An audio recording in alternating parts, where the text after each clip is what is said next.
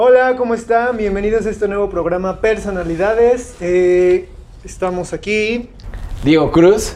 Fernando Maki. Sebastián Reyes. Roy Tobon.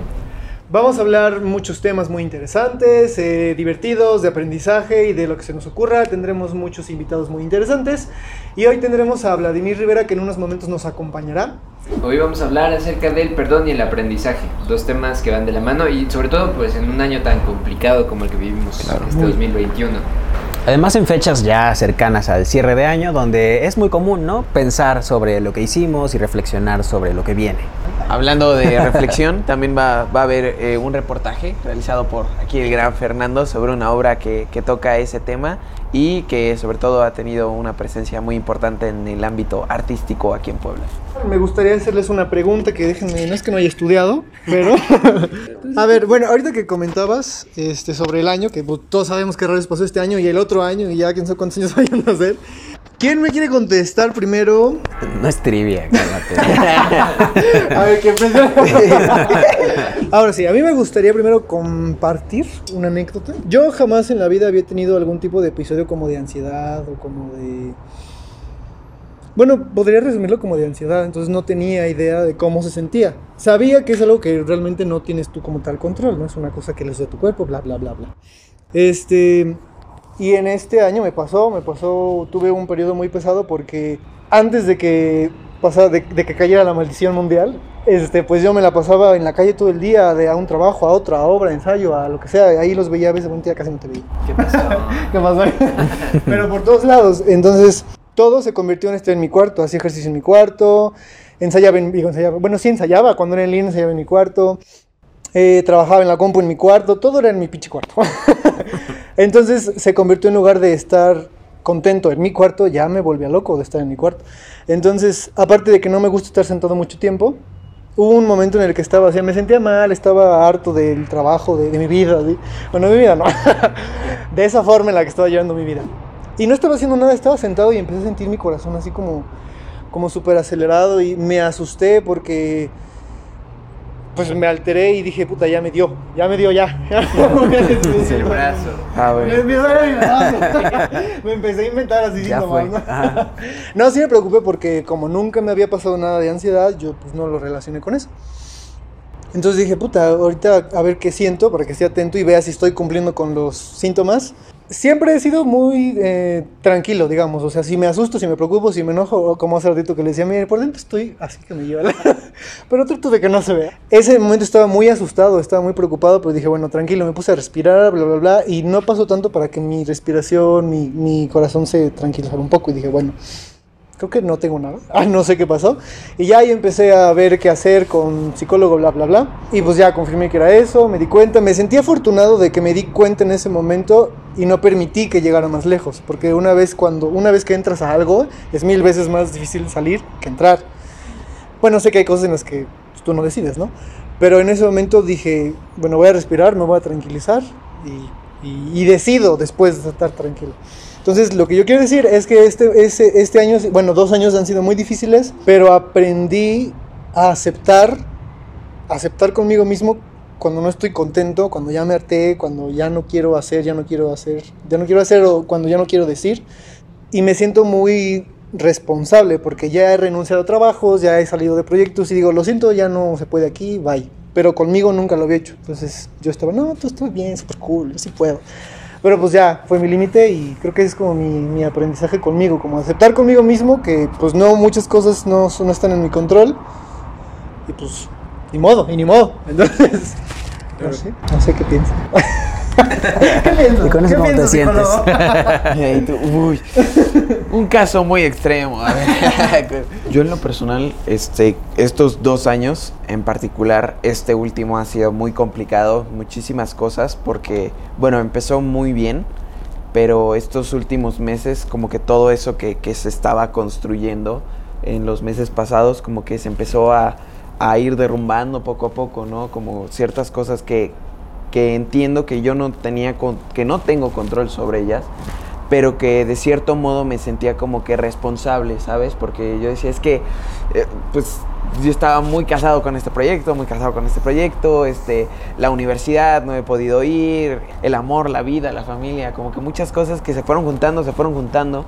Y, aunque algunas yo las podía controlar, otras no estaban en mis manos, pero era un constante mm, como reproche hacia mí mismo de decir, es que, ah, si yo hubiese hecho esto, hubiese hecho, pero al final creo que me ha costado y, aún sigo como en ese proceso de, de, de, de entender, de aceptar fue mucho de la vida yo mismo, de estarme constante diciendo cosas y no permitirme como ver lo, lo positivo que me estaba a mi alrededor, ¿sabes? Y es, es difícil porque al final uno, uno cree que, que se echa la culpa y te entiendo, es como de, es que esto, el otro, cuando realmente pues hay cosas que no están en tus manos y, lo debes de ir entendiendo, ¿sabes? O sea, pero, pero cuesta trabajo entenderlo porque uno cree que pues todo y personalmente creía que pues si hubiese tomado cierta decisión hubiesen cambiado ciertas cosas, pero pues al final lo que está dentro de mí pues es lo que debo de concentrarme en, ¿no? Entonces fue como un, un aceptar eso y un perdonarme por un haberme hecho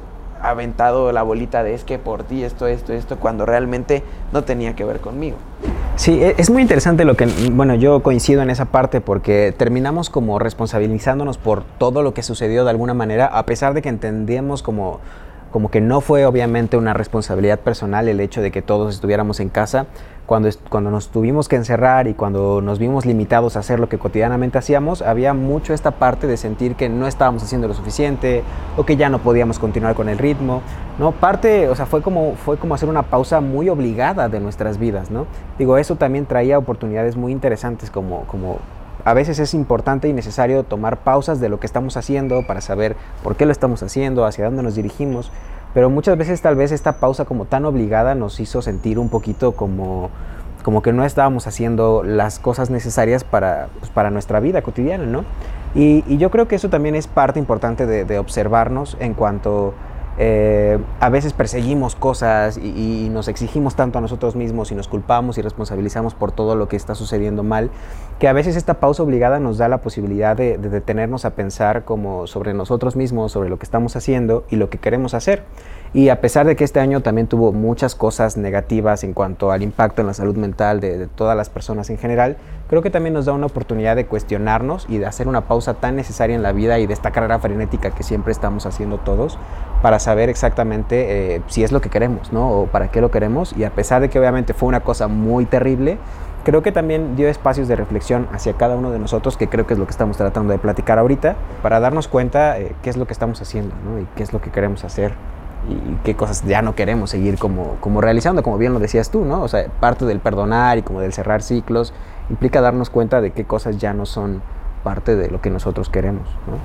Sí, de hecho, ahorita que mencionaban esto de estar encerrados tanto tiempo, a mí algo que he aprendido durante la pandemia y ahorita como desarrollándome en el ámbito profesional es justo esta parte de que nosotros le enseñamos a los demás a cómo tratarnos. O sea, que es como independiente, ¿no? A esta parte de la salud mental, pero, pero tiene que ver porque a final de cuentas la forma en la que la otra persona te trata, si tú le das permiso, si no pones tus límites, si no le enseñas eh, hasta dónde tiene permiso de tratarte, de qué forma y así, pues la persona te va a tratar como quiere, ¿no? Entonces, algo que yo he aprendido durante este tiempo y que me ha servido mucho para darme cuenta desde mi perspectiva qué es lo que quiero para mí, qué es lo que quiero para los demás, es, ok, no me gustó esa actitud tuya hacia mí, te lo voy a refutar, porque muchas veces era de quedarme callado, ¿no? De, no, pues no hay pedo, me hago güey y ya.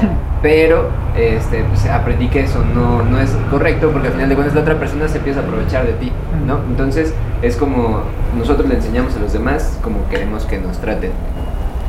Es algo que, que tengo muy grabado. Por ejemplo, de lo que tú decías, alguien te dice, a lo mejor y no quiere ser grosero, pero es grosero sin querer, ¿no? Porque no te conoce y tú no quieres ser grosero al decirle, oye, no, o tal, o lo que sea. Entonces tú vas aprendiendo que decirle a esa persona que de esa forma no, no es necesariamente grosero. O sea, tú aprendes a enseñarle a la gente cómo tratarte. Incluso, incluso si yo he visto personas que quieren ser muy amables y hasta hacen voces así como yo, no sé, y las tratan como bebés porque... ¡Ay, No, y las tratan como, pues no como bebés, pero sí como una persona muy infantil porque la persona se está presentando así. Entonces como no sé cómo hablar, si, te- si te- tú te manejas como si fueras una persona chiquita. Pero sí, y quería mencionar, ¿en dónde estamos? Ah, pequeño gran detalle. Entonces, en esta ocasión, nada, estamos en Hotel Nube que está ubicada en 4 Oriente 407 Colonia Centro. Muchas gracias por las facilidades otorgadas. Sí, está muy bonito. Sí, está muy lindo. La ubicación, como habrán escuchado, si conocen Puebla, es pues céntrica, está cerca Claro. de todo lo que ustedes quieran, está súper bonito. Estamos en la terraza, es pet friendly, LGBT friendly, tiene promociones Y también hay estacionamiento, que es un punto importante. Y tiene gimnasio. Entonces, si usted está cansado de la está cansado de estar en su cuarto, pues venga. Y el tostado está Sí. delicioso. Sí, el agua, el agua también, el agua también. Muchas gracias por el agua. Muchas gracias, Hotel Nube. Gracias, Hotel Nube. Y bueno, eh, aquí el buen Fernando fue a hacer un reportaje a una obra que, que toque esos temas, ¿no? Y que se está presentando todavía aquí en la ciudad de Puebla en un nuevo espacio, pero platícanos más sobre eso. Pues miren, vamos a un enlace con Fernando. Es una obra que muchos amantes del teatro ya conocen, ya la han visto mil veces, pero siempre es... El mensaje que tiene es muy fuerte. Eh, trata sobre drogas, sobre- bueno, sobre adicción, sobre dependencia, bueno, codependencia, sobre LGBT también, pero no es nada más para el público que tiene adicciones o LGBT, es para que todo el mundo entienda un poquito más. Este, fui, íbamos a ir todos, pero por cosas de la vida, por cosas de la vida, pues ya nada más pude ir yo. Corte. Le hice unas preguntas muy interesantes al elenco, al director Cristian Hernández. El elenco es, no sé cómo llamarlo, es, es, es, es oficial, no es, no es como que no quieren que se entere la producción, porque la producción original sabe, tienen permiso, entonces es una producción oficial. Está aquí es Rent Puebla, de la escuela Arteac de Cristian Hernández, entonces vamos para allá. Hola, ¿cómo están? Saludos al estudio de personalidades. Hoy estoy aquí en el recién inaugurado Teatro Arteac. Vine a hacerle algunas preguntas al elenco de Rent, que inauguraron el teatro con Rent. Y vamos a ver qué nos dijeron. Hola, ¿cómo están? Mi nombre es Cristian Hernández, director general y artístico de Arteac Puebla. Y un saludo a personalidades. ¿Cómo te sientes tú de ser prácticamente, si no el primero que hace un montaje profesional aquí, sí el primero en el que tiene su teatro, su montaje? Pues me siento muy contento, muy nervioso. Creo que creo que no soy el primero, pero pero sí este más bien somos la primera escuela en tener su propio teatro y bueno, estamos montando eh, talleres escolares con derechos, pero la verdad es que lo estamos haciendo con todo el profesionalismo que se merece y pues bueno, por, por la puerta grande con Rent que nos está yendo de maravilla. ¿Qué me conmueve más? Pues yo creo que el mensaje. El mensaje es súper cortito pero conciso, ¿no? O sea, creo que no hay más que hoy, es súper importante si de veras nos lo, nos lo tomamos pues así. ¿Puedo decir spoilers? Sí. Es la muerte de... Porque creo que realmente es un momento de reflexión y es el, un poco el mensaje de la obra, ¿no? De vive tu día al límite porque no sabes si vamos a estar el día de mañana y también qué mensaje le dejas a otros, ¿no? Yo creo que la parte donde nos cuentan el trasfondo de varios personajes, por ejemplo, la parte donde nos dicen que la novia de Roger se suicida porque tiene sida y así es como nos dan a entender el por qué es así. principalmente la muerte y la canción Gloria, eh, o sea, como ese momento en el que podemos palpar a Roger. Ay, es que yo muchos momentos sensible, pero sí, esos son los momentos que más me conmueven de la historia. Me llevo el aprender a estar solo y a no depender tanto de las personas y de su compañía. De mi ensamble me llevo muchas lecciones. Me encanta hacer ensamble. Creo que aprendes que todos tenemos una vida, que todos tenemos y vivimos cosas diariamente. Todos los personajes tienen un trasfondo, entonces aprendes que todo es importante y que todos somos importantes. Creo que para mí es aprender que todos somos parte de este gran rompecabezas y que si una pieza falta, este todo puede fallar y que puedes aprender de todos un poco y es muy bonito. Creo que ha sido un reto gigante el construir este personaje. Es algo que es algo totalmente diferente a lo que yo soy, pero me ha enseñado demasiado, me ha enseñado a, a sobrepasar límites y creo que a compartir también este personaje con las personas que lo hago ha sido algo maravilloso. Aquí está una de ellas y lo he disfrutado en cada momento. Después de todo esto del, del COVID y todo esto, volver a cantar y todo eso como que me... Bueno, en cuestión del canto sí me, me costó un poquito, pero ahí vamos, está súper chido. eso fue como lo que más me costó retomar. Uno, yo creo, en cuestión técnica, creo que fue aprender a tocar eh, los tambores. Y creo que el volver a treparte a una energía tan teatral, que sabes que ahora un público sí te iba a estar viendo yo no iba a ser solamente en línea, creo que volver a retomar eso como artistas y como intérpretes fue un reto, como volver a a sentir el público otra vez. Chica, ay, chica, si yo te contara, tendríamos que hacer una serie de vlogs. Muchas cosas a nivel técnico y a nivel personal. Fue, como dice Dani, sobrepasar como un poco los límites y obligarme a conocerme como artista y como persona. Y pues nada, pero es, fue muy bonito porque fue una lección muy chingona, chida. El desmaquillarme y quitarme el vestuario, eso me hace mucho irme desprendiendo de todo esto. Um, yo creo que todo es a base de amor y felicidad. creo que el estar aquí conviviendo con mis compañeros me llena de otra vibra totalmente diferente porque el amor que hay, la amistad y el grupo que formamos es bien lindo. Entonces, más allá de estar conmigo y darme el tiempo para mí, estar con la gente con la que amo, es, te cambia la vida completamente. Pues yo creo que con ayuda de todos. La verdad es que siempre estamos tan conectados que al final también seguimos tan conectados que juntos nos ayudamos a salir y entrar. Entonces es un trabajo en equipo. Muchas gracias a personalidades por venir también aquí a su casa, al Teatro Arteac, cuando quieran. Y los esperamos Rent, viernes, sábado y domingo, 8 de la noche y 6 de la tarde los domingos. Gracias. No se lo pueden perder, está padrísimo, el elenco está genial eh, y bueno, aquí los vemos. No se pierdan las últimas funciones de Rent el Musical. Viernes y sábado, 8 de la noche. Domingos, 6 de la tarde. ¡Viva la Big ya son las últimas funciones. Este, ojalá se den un tiempo para ir a verla. Está muy padre. Eh, digan que nos lo vieron en personalidades. No sé si nos van a dar promoción, pero. pero ustedes digan que lo vieron ahí. No, pero. Igual y un agua de. les dan. No, pero sobre todo creo que eh, además de, de, la obra que tiene este mensaje, las actuaciones, este. Eh, la música, porque aparte hay música en vivo. Creo que el espacio es un nuevo espacio aquí en la ciudad, del cual ustedes pueden conocer. Brinda un, una visión 360 grados, no es un teatro como comúnmente lo conocemos, sino es un teatro 360 grados en el cual en el lugar donde tú te sientes vas a poder ver la obra y, sobre todo también tiene como que esta cercanía con el público. Está, está muy interesante, es un espacio muy bonito que, ojalá puedan visitar. Antes de, recibir a nuestro invitado, que ya lo vi por allá, ay, sí, no, actuado. No, Antes de recibir a nuestro invitado, me gustaría platicar, ustedes por ejemplo, que aprovechando que estamos hablando de cerrar ciclos, de perdonar, ¿qué suelen hacer cuando tú entiendes que hay muchas cosas que dependen de ti, pero hay otras que las personas te hacen daño y que pues no directamente tienen que ver contigo, ¿no? Por ejemplo, en algún momento yo leí un tweet que se hizo muy famoso que es como, ¿qué decía? Es de estas frases románticas que de pronto uno encuentra en redes sociales. ¿Hazlo reír carcajadas? Los demás.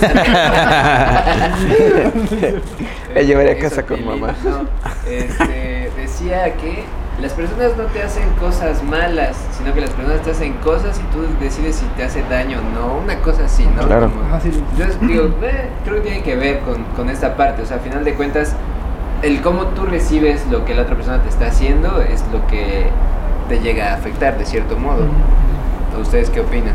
Yo estoy de acuerdo porque al final, eh, digamos que es como una puerta, ¿no? O sea, uno decide si la abre o no y, de qué manera deja entrar eso. Entonces, a mí en lo personal lo relaciono mucho con, con, el amor, qué triste, no nos vamos a poner a llorar sobre esos temas ahorita, pero, pero creo que sí es muy importante, a lo mejor en el momento no te das cuenta, digo, o sea, en el momento estás bueno, o sea, yo, yo, yo no, no me había dado cuenta como de ciertas cosas hasta que algo te hace como abrir los ojos y darte cuenta que, ok, esto estuvo mal, esto estuvo bien, de qué manera yo, pues ya, o sea, me afectó, pero de qué manera lo voy superando, ¿no?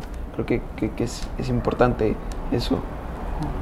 Así, se ha gracias, comentario, gracias.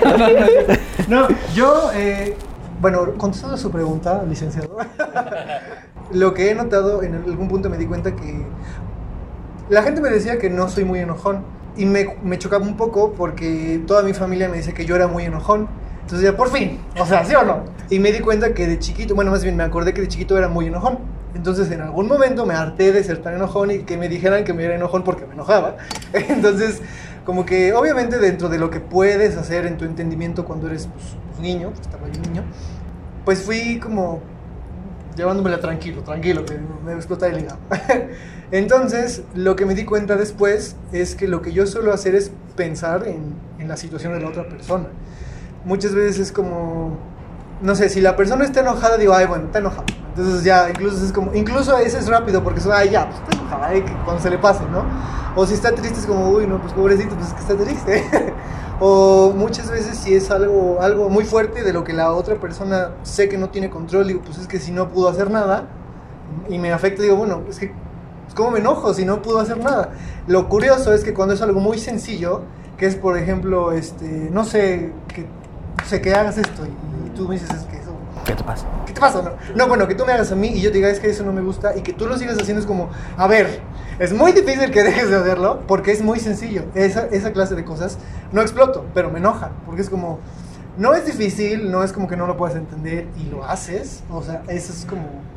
Entonces, lo que yo suelo hacer, regresando a mi aprendizaje, digamos, es como que me pongo en el lugar de la otra persona y es como, bueno, ¿qué lo lleva a, o la o le, lleva a hacer eso que está pasando y pues a lo mejor es como perdón. Ah, en ese momento es como perdón. Bueno, pues te perdono. Al final de cuentas, tú ya llegaste al punto de entender que hay cosas que están como en una resolución inmediata y es donde dices, güey, si ya te dije que no, que no me gusta que no laves tu traste, ¿por qué lo sigues dejando sucio, no? A diferencia de cosas que ya no se pueden controlar tan fácil como emociones, sentimientos, ¿no? Sí, no sé cómo llegué ahí, pero ahí va, ahí va. Ahí ando. Ahí ando, ahí. Es que es muy importante, yo creo que hay un, tiene que haber un equilibrio en cuanto, o sea, lo que yo me permito también, o sea, no creo que se trate tampoco de, como entiendo al otro y soy empático con el otro, yo me tengo que aguantar mi propio enojo, ¿no? O mi propia emoción porque entiendo que el otro la está pasando mal. Yo creo que hay un equilibrio entre, entre lo que yo también siento y lo que expreso, pero también muchas veces el problema es que eh, nos enganchamos mucho con esta parte, que tiene que ver con, con cosas de nosotros, pero lo que tú dices me parece muy interesante y creo que es, es complicado también, ¿no? Como llegar a un grado de entendimiento en donde sé que el otro hace cosas y no que no me afecten, porque obviamente hay cosas que el otro hace y que directamente no dependen solo de cómo yo las interprete, sino obviamente hay cosas que nos dañan. Pero entender también que el otro lo hace desde, desde su historia de vida, desde lo que está pasando, desde sus propias situaciones, eh, nos permite un poquito como desapegarnos a este tú me hiciste y tanto me ofendiste y ya no puedo como dejarlo ir nunca. Como esta comprensión nos permite esta posibilidad, como tú lo dices, pero creo que también parte de poder dejar ir las cosas es como como también nosotros permitirnos demostrar lo que sentimos, ¿no? Porque si no también nos quedamos con ese resentimiento y eso hace que, que, se prolongue mucho más tiempo del que tal vez podría, podría ser. Bueno, este, ahora que ya tratamos de aprender un poquito sobre el aprendizaje y el perdón, vamos a darle bienvenida a nuestro amigo Vladimir, actor y ha estado trabajando en Netflix y en CBS, así que vamos con eso. Ya. Primero que nada, me, me, gustaría saber, digo, ya, ya tuvimos esta plática, vimos un poco sobre, sobre tu carrera, pero ¿hubo algún momento en el cual tú dijeras, sabes qué, no sé si estoy en el camino correcto, ¿no? Y, y en qué momento supiste cómo superar eso, cómo fue el proceso y, y aceptar que, que, no es fácil, ¿no? Que, que, lleva un tiempo, sobre todo porque pues, estás en una carrera que, que es de tiempo, de, de, de paciencia. Sí, sí, sí. Un artista, un actor, es muy sensible siempre. Al principio, obviamente, muchísimo más. Digo, después vas aprendiendo con la experiencia, te vas haciendo como un escudo en el corazón, en, en, el cerebro, para que no te afecten los comentarios de otras personas, ¿no? Pero al principio, cuando tú decides tomar esta, esta odisea, porque le llamo odisea porque hay de todo, Claro. en esta aventura de carrera. Es mucho dedicación, de aguante, es muchísimo de fortaleza, porque uno tiene que lidiar mucho con el no. ¿Por qué? Porque de entrada, desde que tú con tus amigos dices, ah, es que yo quiero ser actor. Todos, ah, se ah, jaja, todos son una risa. Y tú, pues es en serio, o sea, quiero ser actor. Eso, ándale, así, ¿no? Eso me gusta, quiero ser actor. Después vas entrando en tu medio local eh, ya empiezas a hacer teatro y demás. Y sabes, siempre hay gente como mala vibra, ¿no? Siempre hay gente, ese, ese individuo que va a ver, ya sea hombre o mujer, eh, que te diga, no lo haces bien, dedícate a otra cosa, o sabes que es que a ti te hace falta esto, o sabes que no, estás muy verde en esto, sabes que no lo haces bien. Al principio dices, no manches, y si realmente sí no lo estoy haciendo bien, pues es que yo siento que lo hago bien. A lo mejor me han dicho 10 personas que lo hago bien, pero con una que llega y te dice que lo haces mal, te siembra pff, una gran duda que tú ahí decides si alimentas o si tienes la confianza suficiente en tu trabajo y dices, no, pues eso está bien, acepto tu crítica. A final de cuentas, esto es arte.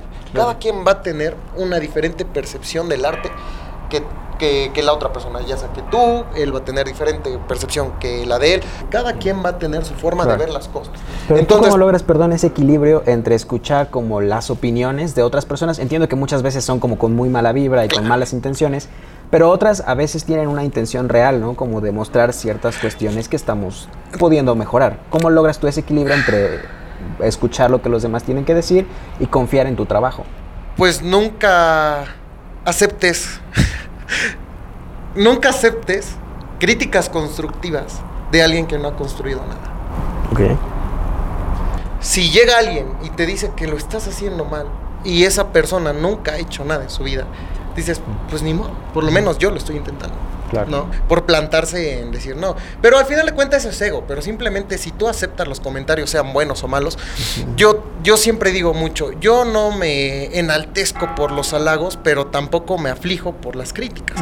Eh, no me hacen temblar, ni, ni me pongo mal, ni me pongo triste, porque llegas a un punto de una cierta normalidad, neutralidad, perdón, eh, que ah, vas aprendiendo, aprendes a hacer ese tipo de, de cuestiones y de saber saborear el comentario que te hace el otro. A lo mejor muchas personas pueden decir que eres maravilloso, pero lo hacen por, por, este, por quedar bien o por ser buena onda, o no, ¿no? Y muchas personas te pueden decir que lo haces mal, pero en realidad lo estás haciendo bien y solamente es su mala vibra. Al final de cuentas, cada quien te da lo que, lo que es, ¿no? Eso es algo que tienes que tener muy en claro. Y superar eso, perdón, para recuperar tu pregunta, ya para cerrarle. Para entender eso, sí debes de, pues simplemente hacerle caso a tu intuición de qué tipo de vibra, de energía, porque todos somos energía, de qué tipo de energía es con la que te está dando la otra persona las cosas. Porque cuando alguien te miente es, es difícil que no te puedas dar cuenta. Claro, y la intención se, se interpreta Sí, la intención. Es algo que, por ejemplo, nosotros los, pues no sé, muchas veces nosotros no lo tomamos mucho en cuenta, pero la intuición es maravillosa, es poderosísima. Y no le hacemos caso. Entonces es más hacerle caso a la intuición. Y si es un comentario malo, pues solamente tomarlo de quien viene. Claro. Y si es bueno Oye, también. Sin querer contestaste la pregunta que te iba a hacer, pero quería... Ah, bueno, la que sigue. No, no sé. lo, lo que quería preguntar es, eh, para que vayamos de allá para acá, él dijo, nos dio el ejemplo de a lo mejor las primeras, las primeras veces en las que te dicen que no, en la que te critican o algo así, pa- después ya no te pega tanto, ¿no? O ya sabes cómo tomarlo. ¿Tú tienes alguna experiencia así que nos puedas comentar, eh, que a lo mejor sea relacionada al arte o no? Pues, por ejemplo, me acuerdo mucho de... Y, y creo que más difícil es que otras personas a mí me digan que no porque siento que a veces me tratan como muy buena onda, ¿no? Porque procuro como tirar esa buena vibra, pero creo que la persona más dura que ha sido conmigo he sido yo.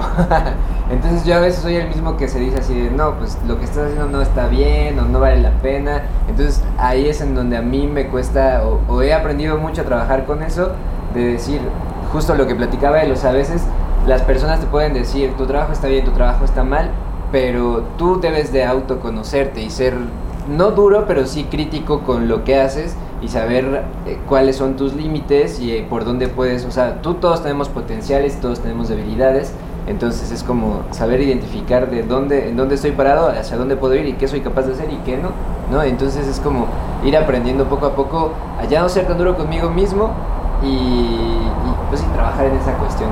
Me llama mucho la atención lo que los dos comparten, específicamente en cuanto a conocerte a ti mismo implica también conocer tus propias limitantes, ¿no? Porque de pronto algo que, que me ha pasado eh, directamente es que tendemos un poco a, a, sobreentender lo que podemos hacer o a veces el reflejo, como, como lo dice Roy, como lo dice Vlad, el reflejo de las personas, eh, a veces por buena vida o a veces porque nuestro trabajo de verdad está rindiendo frutos, pues es muy positivo, ¿no? Pero de pronto a veces perderse en esto implica que, que no estamos viendo la totalidad de lo que somos o lo que no somos capaces y esto a veces implica que que intentemos hacer algo de manera forzada sin darnos cuenta que antes tal vez deberíamos mejorar otros aspectos, ¿no? Para poder como, como lograr o lidiar con lo que queremos hacer. Digo, uno de los aprendizajes que yo tuve específicamente este año fue relacionado con esto, que de pronto este reflejo siempre positivo no me permitía ver que, había áreas que todavía necesitaba mejorar para, para, llegar a lo que yo quería hacer.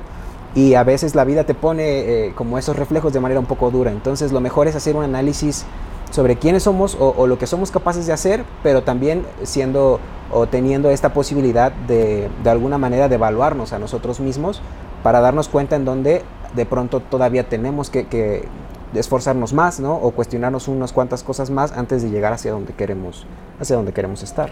Me, me quedé perdido en su, en la reflexión, en su mirada.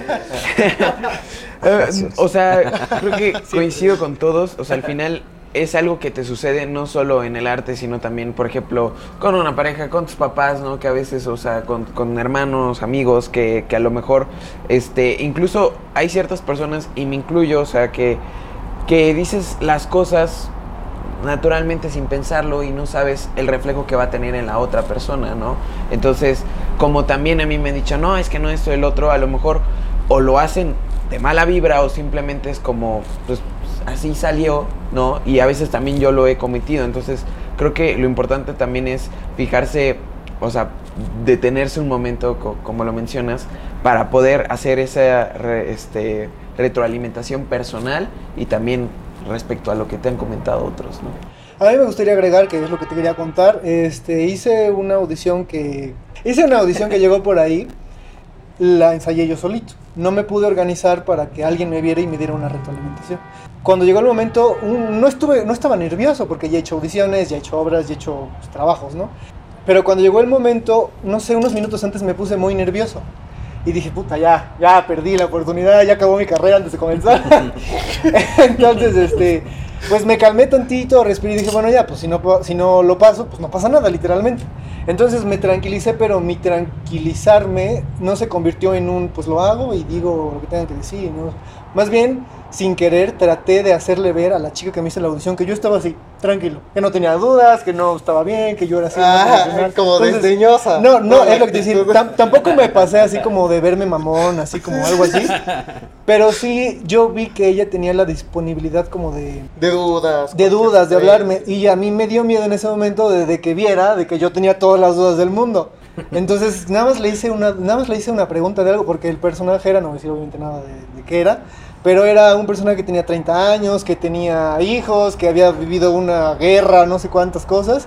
Y dije, yo soy un chavito que vive aquí en la ciudad. O sea, me costó mucho trabajo encontrar ese momento y me costó trabajo, pues, contárselo a ella. Entonces, lo que yo podría decir, en primera, pues, o sea, para como yo lo entendí, creo que no lo hice tan mal, pero para como tenía que ser, pues no, no lo di, o sea, yo hice otra cosa. Entonces, lo que podría decir como mi aprendizaje es como creo que siempre es bueno cuando tenemos dudas y cuando, cuando queremos preguntar. Lo que yo creo que es importante es encontrar el nivel, ¿no? Porque si estás pregunta y pregunta todo y no pones respuestas, digo, no pones soluciones, no pones propuestas, nada más es como, güey, pues a qué vienes, qué estás haciendo. Sí. Pero si, si, si, muestras preguntas claras y con una propuesta, ya es como, bueno, sí, la persona no sabe, bueno, saben que no sabes bien, pero tienes una idea, que tienes las ganas, que sabes para dónde. Entonces ese fue mi error, que yo no puse, no pude decirle, no pude preguntarle, porque yo dije, no, no, no, que vea que estoy súper bien y que, uff, tengo años de ganas. ¿Qué me la sé? Sí, entonces digo, no me desmayé, no sudé, no vomité, no me equivoqué, okay. pero no lo encontré y no le pregunté. Ajá, entonces esa es mi anécdota. pues, mira, lo que yo te puedo decir es que no hay dudas tontas hay tontos que no preguntan. Gracias. y no te, estoy diciendo, no te estoy diciendo tonto a ti, cabe recalcar, solamente estoy diciendo una frase. Nada más, si me acordé, no, no, no, no, me acordé como que me llegó esa epifanía ahorita de poderte compartir eso.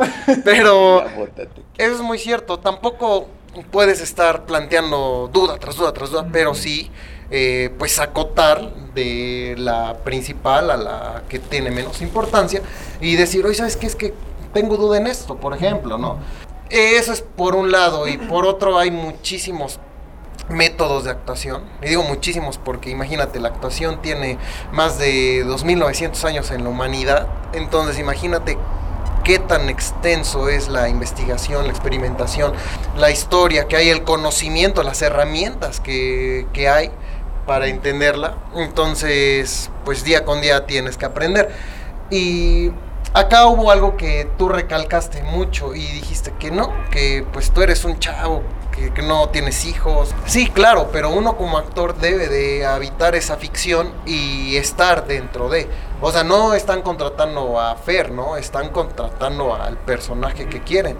Y tú tienes que ser, siempre en la actuación, tienes que ser un. Tienes que ser un ente vacío un traste vacío, por así llamarlo, para decirlo más, más popularmente, un traste vacío que pueda llegar el director, pueda llegar la historia, pueda llegar el guion, pueda llegar la ficción y lo llene a como de lugar. Tú tienes que ser un ente totalmente vacío. Entonces, ese tipo de cosas te las da solamente el conocimiento, la experiencia, la, la escuela, eh, los cursos, los talleres, leer más. Si te toca un personaje de asesino, no por eso vas a ir, vas a ir y vas a matar a alguien, ¿no? Para vivirlo. Hay ciertos personajes que pueden abordarse de manera vivencial, pero hay otros que se pueden abordar desde otros lugares para entender la psicología del personaje. Por ejemplo, si hay un mosquito que te está muele y muele, molesta y molesta y tú... ¡ah! Ya, o sea, te pegas y no te das cuenta por el coraje que te estás lastimando a ti mismo y pues ya lo mataste. Y entiendes, ahí está siendo un asesino a muchísima menor escala, pero eso, ese registro tú ya lo tienes. Entonces lo puedes maximizar y decir, ah, ahora yo disfruté que ya no va a estar este mosquito, por lo mismo ya no va a estar esa persona, el otro personaje. En la ficción ya no va a estar molestándome. Y te digo, son cosas que se abordan. Y ahora, en cuanto a lo de la audición, pues, es normal, son nervios eh, que te dan siempre. Y eso es algo que tienes que aprender a controlar para que te favorezcan y lo des con más energía a que te resten y lo hagas con miedo, lo hagas como de, ay, o te trabes todo. Son cosas que tú vas, vas aprendiendo, pero lo principal es que hiciste la audición y no te rajaste. Eso ya desde ahí es un gran paso, claro. Porque llegar al mundo de las audiciones es muy difícil, muy difícil y todo lo que conlleva para adelante, muchísimo más. Pero estar en una audición es muy difícil. Pues me tranquiliza. Y no sé si lo dije, pero mi no sé si dije mi aprendizaje o nada más conté el chisme. sí, sí lo dije. ¿Sí lo dije? ah, pues no, ya mi aprendizaje bonito. Ni me acuerdo. Muchas gracias por compartirlo. Oigan, quiero preguntar algo. Eh, me, me, parece muy interesante esto como de, de encarnar a los personajes y, y, tener esta disposición como vacía de transformarte en este personaje. Pero me, me interesa mucho también saber como el reflejo que esos personajes te dejan, ¿no? O sea, de pronto eh, tomar ciertos aspectos de tu vida, de tus vivencias, o a lo mejor, como, como lo dijiste, ¿no? Pequeñas escalas, llevarlas a sus máximas expresiones, pero basado en lo que tú has vivido o en lo que tú sabes. Cuando, cuando interpretas a un personaje, ¿no? ¿Hay alguno de tus personajes que te haya dejado como una enseñanza, aunque no haya sido una vivencia de Black, ¿no? Pero haya sido de, este encarnar al personaje que se quedara como en ti, no sé cómo decirlo. Hay personajes que te cambian la vida, por supuesto, y tú les cambias la vida a ellos, tú les das vida. Y te cambian a ti tu, tu vida como, como actor, ¿no? Aunque sabes diferenciar porque también debes de aprender a soltar cuando acaba el proyecto para no casarse con ese personaje y caer en la demencia o caer en la psicosis o caer en la locura, debes de aprender a, a volver tú solo a, a sintonizar a ti mismo, a Vlad, Vlad, soy Vlad, ¿no? Soy Vladimir. Eh, pero sí hay buenas lecciones que te llegan del personaje. Por ejemplo, la confianza y el amor incondicional, o sea, la confianza en sí mismo, el poder que uno tiene, la confianza, no arrogancia.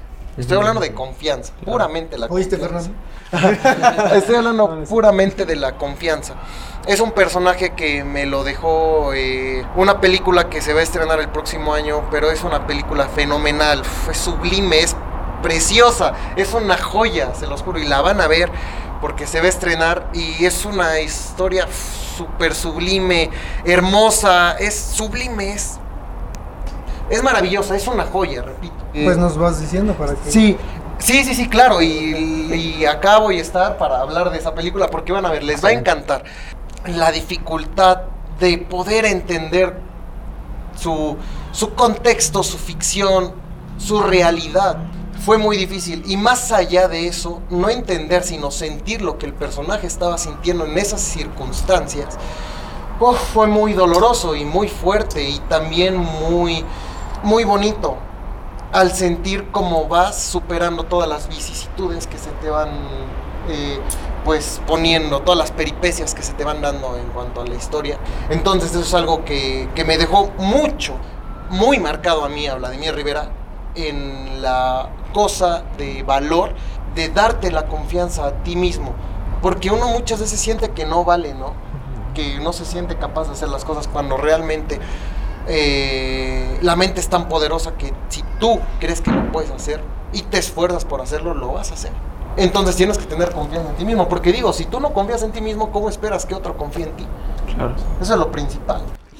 Has estado con Netflix, con CBS, este, entonces, no sé, son experiencias que a lo mejor, no es que el, eh, los proyectos independientes no sean importantes, pero un proyecto con una escala de mayor producción, muchas veces la presión es mayor. Entonces, Sí. no sé si nos puedes dar así, digamos, una conclusión de aprendizaje, perdón. Yo creo que aprender a liberarse del apego, por ejemplo, el apego al pasado, te da, te da muchísima depresión. Uf, ya la reí acá, te culpas. Todas las maravillosas cosas que se te pueden poner enfrente no las ves porque tú estás viendo hacia abajo, triste, achicopalado, de, estás pues totalmente deshecho porque te sigues acordando de un suceso que pasó hace dos meses y te sigues castigando por eso. Es como de, "Oiga, aguanta, tienes que ser más amable contigo. Porque repito, si tú no eres amable contigo, no esperes que los demás sean amables contigo. Si tú no te quieres, no te amas, no esperes que alguien más lo pueda hacer. Dejas pasar todas las cosas buenas por estarte fijando nada más en el pasado y en el futuro, que realmente el futuro es incierto, nosotros no sabemos qué viene en el futuro. Lo único que tenemos certero es el aquí y el ahora. Y si no lo estás disfrutando es porque no estás viviendo. Y eso es algo que tenemos que tener muy en concreto, el aquí y el ahora. Y yo creo que eso es para todo. Yo creo que esa es como la conclusión y en general, o sea, es para la vida, pero profesional. Y de ahí mismo viene el perdón. Porque si aprendes a soltar tu pasado, te estás perdonando a ti mismo y te estás quitando un gran peso de encima. Vlad, muchas gracias por contarnos sobre tus aprendizajes, sobre tu forma de perdonar, sobre un poco de tu carrera. Si nos podrías compartir tus redes, los proyectos que vienen, fechas.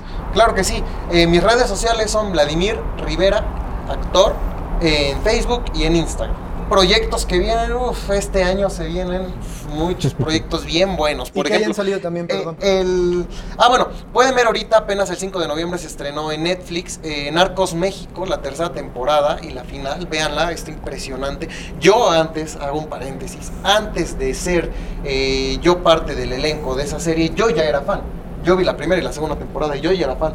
Y después me llegó la noticia, obviamente con el trabajo y con el casting y demás, todo el proceso, para pertenecer al elenco y fue increíble, fenomenal, no me la creía. Pero pues ahí estamos afortunadamente, entonces los incito a que la vean porque está buenísima. Y me gusta porque no enaltece ni tampoco te exhorta a tú a ser narcotraficante, más bien te lo cuenta desde una manera objetiva, plana, que te dice las consecuencias Claro. de las cosas, ¿no? O sea, porque sabemos que existe, pero te dice las cosas desde una manera plana. Es meramente objetivo como lo quieras tomar tú. Está muy bien hecha, mucha historia, muy bonita. Entonces, véanla. Y muy padre, si les gusta el entretenimiento, simplemente está toda llena de acción, entonces véanla. Y viene esta película, este estreno que les digo el próximo año. Di mi vida entera por esa película. Todavía Está no podemos saber preciosa. el nombre. Todavía no se puede Ah, saber el nombre, todavía no se puede saber el nombre, pero está preciosa. Igual se vienen grabaciones de nuevos proyectos, entonces ahí voy a estar subiéndolo todo, poco a poco, conforme me vayan dando permiso de, de subir eh, las cosas y el material, ahí lo voy a estar subiendo las exclusivas en mis redes sociales. Pues muchas gracias, Vlad. Gracias. Muchas gracias. Un honor. Y todo el éxito del mundo en este proyecto. Gracias, muchas gracias. Gracias. Un placer tenerte aquí, Vlad. Muchísimas Placer es mío. gracias. Pues muchas gracias por ver nuestro primer episodio de Personalidades. Siempre vamos a tener invitados muy interesantes del espectáculo, del medio de la salud o de algún tema social. Recuerden que nos pueden ver a través de Spotify, Facebook y YouTube, así que ya saben dónde encontrarnos. No olviden seguirnos en nuestras redes sociales. Eh, ¿Cómo nos encuentran? A mí como Diego Cruzán. Fernando Maki en todos lados. A mí como Sebastián Marey. En todos lados igual. A mí como Roy Tobón y también quiero y queremos agradecer las facilidades otorgadas al Hotel Nube ubicado en calle 4 Oriente 407 Colima, centro código postal 72000 por las facilidades de- de- para la realización de este episodio. Venga. Muchas gracias por vernos en nuestro primer episodio. Esperemos que les haya gustado, que hayan aprendido. Y pues muchas gracias. Ojalá nos vean en la siguiente emisión. Gracias también a nuestro invitado que ya se fue. Gracias a nuestro invitado que se fue. Gracias a la producción, a Sari. Dave. Les vamos a dejar sus redes para que los sigan también. Y pues adiós. Eso sería todo por el día de hoy. Gracias. Nos vemos, ya saben, les mandamos besos. Bye.